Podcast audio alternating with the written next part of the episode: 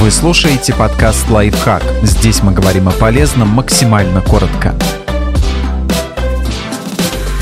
Когда нецензурные ругательства могут уменьшить боль. Такое странное свойство человеческой психики называют гипоалгетический эффект брани. Ученые из Кильского университета в Стаффордшире, Англия, провели такой эксперимент. Они заставляли испытуемых, естественно, добровольцев из числа студентов, держать руки в ледяной воде, пока боль не станет нестерпимой. При этом одним подопытным разрешалось использовать только нейтральные слова или мягкие эфемизмы вроде «блин», заменяющие реальные ругательства. Другим же позволялось сквернословить сколько вздумается. В результате испытуемые, которые матерились на чем свет стоит, умудрялись терпеть боль чуть ли не в два раза дольше, чем их более сдержанные товарищи. Эффект, обнаруженный еще в 2009 году, с тех пор подтверждали другими экспериментами, но до сих пор не особо понятно, как он работает. Есть предположение, что брань увеличивает агрессию, что, возможно, воздействует на миндалевидное тело мозга и запускает реакцию «бей или беги». При этом в кровь выбрасывается больше адреналина, который подавляет болевые ощущения. Также установлено, что грязная брань помогает справиться не только с физической, но и с психической болью.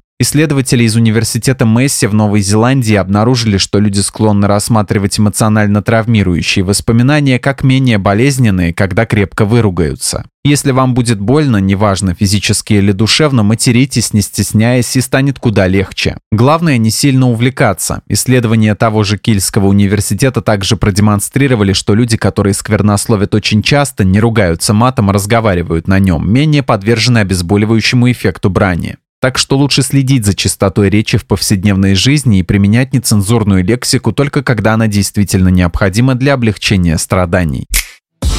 Подписывайтесь на подкаст «Лайфхак» на всех удобных платформах, ставьте ему лайки и звездочки, оставляйте комментарии. Услышимся!